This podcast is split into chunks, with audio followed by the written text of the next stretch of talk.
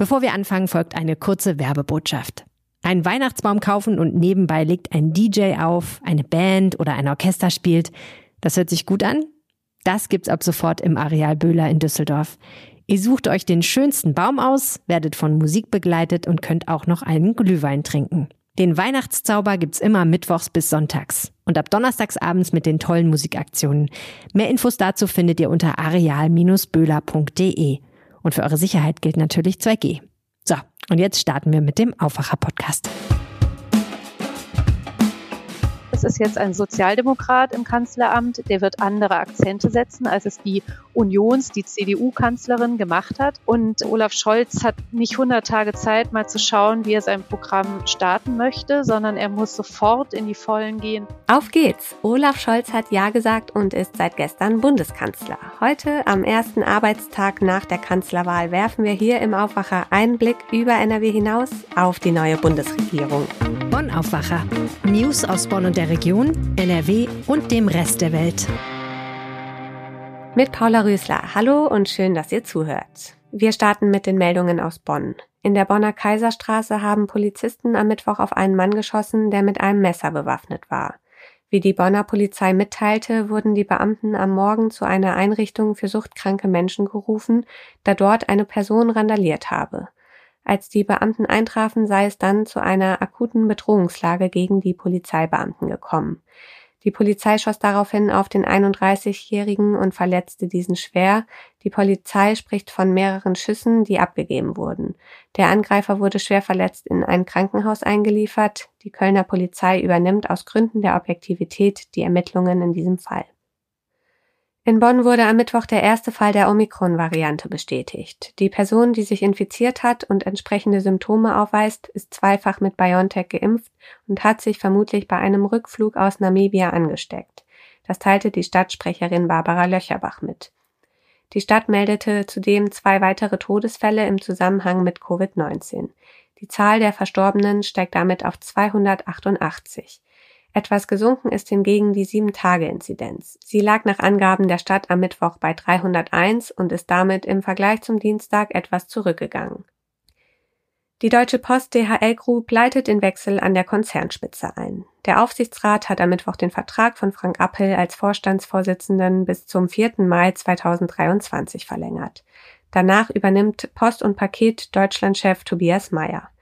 Der 46-Jährige begann 2013 bei der Post und durchlief verschiedene Positionen, zuletzt als Leiter des Unternehmensbereichs Post und Paket Deutschland und als Mitglied des Konzernvorstands.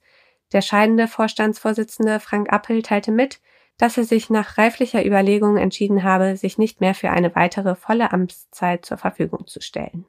Es geht weiter mit unserem Top-Thema und wir bitten um Entschuldigung für die Tonprobleme zwischendurch. Olaf Scholz ist also unser neuer und neunter Bundeskanzler. 73 Tage nach der Bundestagswahl haben SPD, Grüne und FDP gestern die Regierungsgeschäfte übernommen. Das ging rund 100 Tage schneller als bei der Wahl 2017.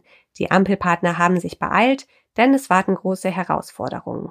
Kerstin Münstermann leitet unser Berliner Parlamentsbüro und nimmt uns heute Morgen mit in die Hauptstadt. Hallo Kerstin. Guten Morgen. Kerstin, ein Festtag der deutschen Demokratie. So hast du den Tag der Kanzlerwahl gestern beschrieben. Was hat dich an diesem wirklich besonderen Tag am meisten beeindruckt? Mich hat schon beeindruckt, dass zum einen die Ära, ich glaube nach 16 Jahren kann man davon sprechen, die Ära Angela Merkel dann doch schnell zu Ende ging. Also sie ähm, war morgens im Bundestag schon nicht mehr im Bundestag, sondern nur auf der Tribüne. Und am Nachmittag ging sie dann die letzten Meter äh, neben Olaf Scholz im Kanzleramt auf die Pforte zu, die öffnete sich und schloss sich und es war vorbei. Und mich hat beeindruckt, dass eben diese Machtübergabe ähm, sehr nüchtern vonstatten ging, aber doch sehr stil und respektvoll. Und dass Menschen, die sich ja doch im politischen Alltag als Gegner gegenüberstehen, es geschafft haben, mitten in der großen Corona-Pandemie relativ reibungslos äh, äh, die Macht zu übergeben und das auf Augenhöhe zu tun. Ich glaube, das tut dem Land gerade in diesen Zeiten sehr gut. Eine bemerkenswerte Machtübergabe. Und du hast es gesagt, nun ist die Ära Merkel vorbei. Die CDU wechselt in die Opposition. Die Ampelregierung nimmt ihre Arbeit auf. Welche Veränderungen erwartest du von diesem Regierungswechsel? Es ist sehr interessant. Äh, Olaf Scholz, der neue Kanzler, hat im Kanzleramt gestern zu Angela Merkel gesagt, beziehungsweise zu den Mitarbeitern im Kanzleramt, äh, es werde nach wie vor bei der nordostdeutschen Mentalität bleiben, die sie ja schon gewohnt seien und daran werde sich nicht viel ändern. Was er damit sagen wollte, ist, wir sind uns sehr ähnlich, äh, Angela Merkel und ich. Damit hat er ja schon Wahlkampf auch äh, recht erfolgreich gemacht. Es stimmt aber, sie sind sich in einer gewissen nüchternen Art sehr ähnlich trotzdem, und ich glaube, das wird einfach das äh, die nächsten Wochen auch zeigen. Es ist jetzt ein Sozialdemokrat im Kanzleramt, der wird andere Akzente setzen, als es die Unions, die CDU-Kanzlerin gemacht hat. Und Olaf Scholz hat nicht 100 Tage Zeit, mal zu schauen, wie er sein Programm starten möchte, sondern er muss sofort in die Vollen gehen, was die Corona-Pandemie angeht. So hat er ja auch gleich heute am ersten Tag sozusagen seiner Amtszeit eine Ministerpräsidentenkonferenz, äh, an der er teilnehmen wird und die er prägen muss. Und er wird, das ist meine feste Überzeugung, dem Thema Klimaschutz deutlich mehr Raum einräumen müssen, auch aufgrund seines grünen Koalitionspartners, als das vorher zwischen äh, Union und SPD der Fall war. Du hast zwei brennende Themen angesprochen, den Klimawandel, da werden wir hier im Aufwacher natürlich beobachten, was sich bewegt, ja, und das Coronavirus, das uns weiterhin große Sorgen bereitet. Deshalb zieht auch das Bundesgesundheitsministerium besonderes Interesse auf sich. Auf Jens Spahn folgt Karl Lauterbach, was heißt das in Zukunft für die Corona-Politik? Karl Lauterbach war die größte Überraschung im Kabinett. Er hat aber äh, gestern einen sehr guten Einstand gegeben in Berlin, wie ich finde. Das haben auch viele Mitarbeiter im Ministerium sehr empfunden. Zum einen ist er Jens Spahn äh, sehr auf Augenhöhe begegnet und hat, die beiden kennen sich schon lange, weil beide schon lange Gesundheitspolitik politisch machen, äh, hat ihm gedankt und gesagt, am besten wäre es eigentlich, wenn in der Pandemie zwei Minister äh, im Ministerium wären, denn es gibt sozusagen genug zu tun für beide. Lauterbach hat sehr deutlich gemacht, dass er ein Mann der der Wissenschaft ist, ein Arzt, der der Bekämpfung der Corona-Pandemie aller, allerhöchste Priorität einräumen wird. Er wird ganz sicher versuchen, die Impfkampagne noch zu stärken, das Boostern, das er als Arzt für so wichtig hält, weiter voranzutreiben. Und er wird in der Corona-Pandemie ganz sicher auch äh, auf äh, Distanz zu seinem Kanzler gehen, wenn er findet, dass man zu lasch äh, mit, mit der Krise umgeht und das Virus unterschätzt. Gestern wurde bekannt, dass Impfgegner vor der Kölner Privatwohnung von Karl Lauterbach demonstriert haben. Die Polizei musste die Aktion beenden.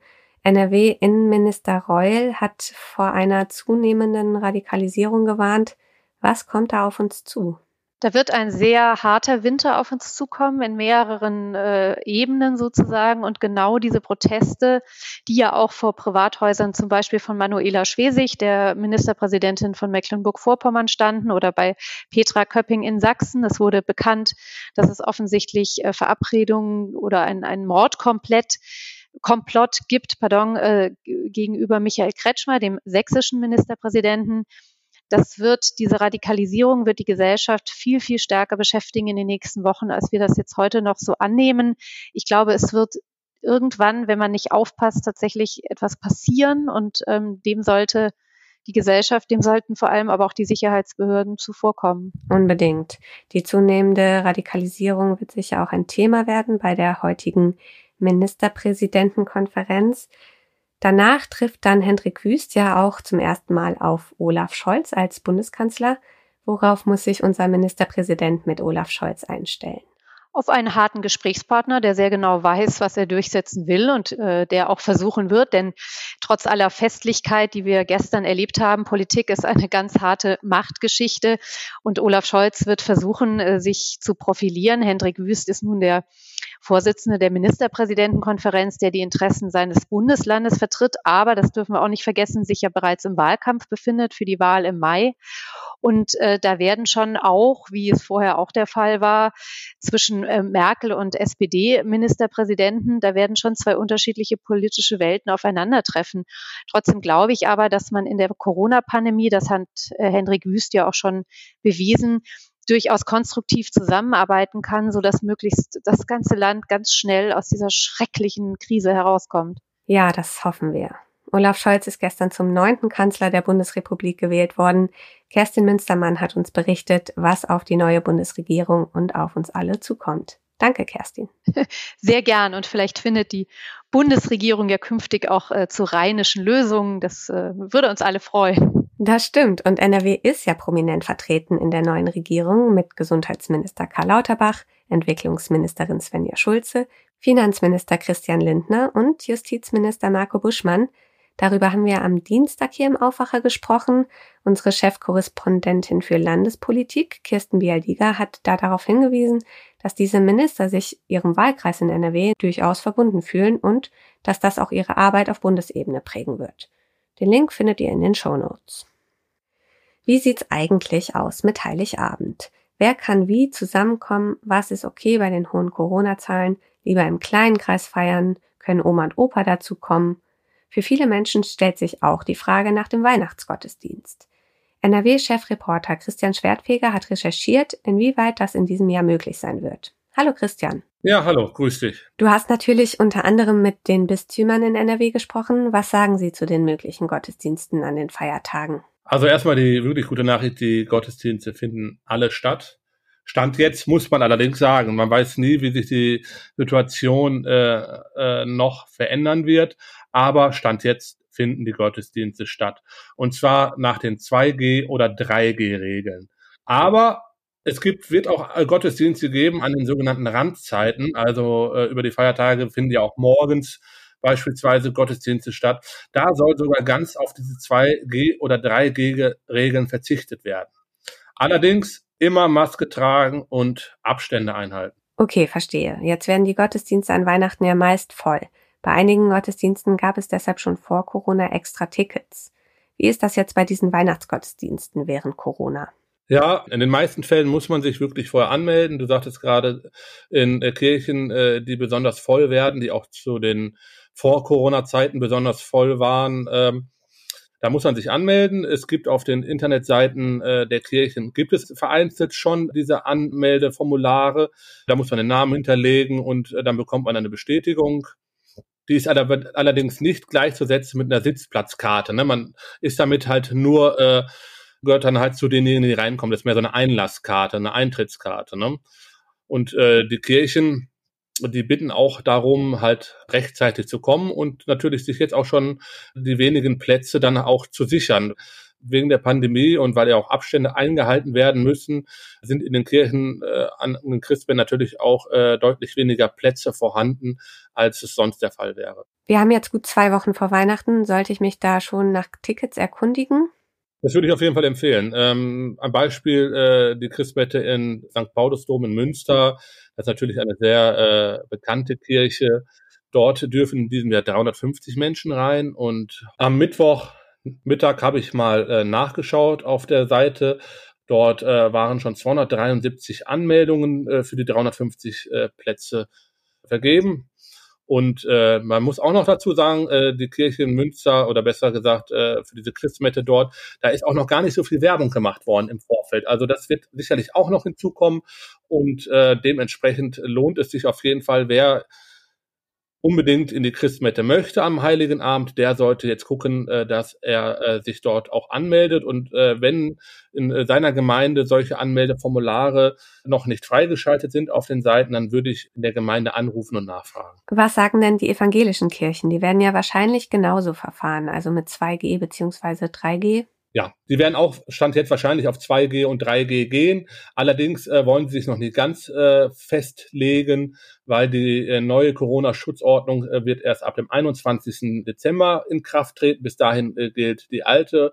Eventuell kommen dann noch ähm, Verschärfungen hinzu. Äh, darum wollen sie erstmal noch mal ein bisschen abwarten, bevor sie richtige, konkrete Anweisungen geben. Allerdings einige Gemeinden äh, der evangelischen Kirche im Rheinland, etwa in äh, Wuppertal. Die setzen auch auf äh, die äh, eben schon genannten Regeln und auch auf Anmeldungen. Jetzt stellen wir uns mal vor, es kommen keine Verschärfungen, die Gottesdienste finden statt, es ist Heiligabend und wir sitzen in einer Kirche. Wie könnten die Gottesdienste dann ablaufen? Stichwort singen. Ja oder nein? ja, ähm, man darf singen. Also ähm, man muss aber bei, dabei die Maske tragen. Äh, die Chöre äh, dürfen auch singen. Allerdings gilt für die Chöre äh, dann, die dürfen ohne Maske singen, aber nur, wenn die Mitglieder der Chöre komplett immunisiert sind. Also, sofern es keine weiteren Corona-Verschärfungen bis Ende Dezember gibt, stellen sich die meisten Kirchen aktuell auf Gottesdienste ein mit 2G oder 3G-Regel und einige Gemeinden mit entsprechenden Anmeldungen. NRW-Chefreporter Christian Schwertfeger hatte die Infos. Vielen Dank. Gerne. Und auf diese Meldung möchten wir euch noch hinweisen. In den Impfstellen der Kommunen und Kreise in NRW soll es für Kinder zwischen 5 und 11 Jahren ab Freitag, den 17. Dezember, ein Impfangebot geben. Mindestens die Hälfte der Kinderimpfungen dort soll mit Termin vergeben werden. Das teilte das nordrhein-westfälische Gesundheitsministerium gestern mit. Vor allem Kinderärztinnen und Kinderärzte sollen die Impfung übernehmen, Eltern sollen laut Gesundheitsminister Laumann als Vorbild vorangehen. Heute entscheidet der Verkehrsbund Rhein-Ruhr über die sogenannten Notvergaben nach Ausscheiden des in Finanznot geratenen Unternehmens Abellio. Bis zum 14. Dezember folgen die Gremien der beiden anderen Verbünde Nahverkehr Rheinland und Nahverkehr Westfalen-Lippe. Danach bleiben noch sechs Wochen für die Umsetzung. Die Übernahme durch andere Unternehmen soll zum 1. Februar abgewickelt sein. Die Deutsche Forschungsgemeinschaft DFG gibt heute die Namen der Leibniz-Preisträger 2022 bekannt. Der Gottfried Wilhelm Leibniz-Preis gilt als renommierter Forschungsförderpreis in Deutschland. Mit der mit jeweils 2,5 Millionen Euro dotierten Auszeichnung werden jährlich bis zu zehn Forscher geehrt. Zum Schluss noch das Wetter. Ihr müsst mit Schauern rechnen und im Bergland auch mit Schnee, Glätte und stärkeren Böen.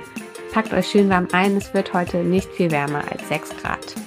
Das war der Aufwacher vom 9. Dezember. Ich bin Paula Rüßler. Danke fürs Zuhören und kommt gut durch den Tag.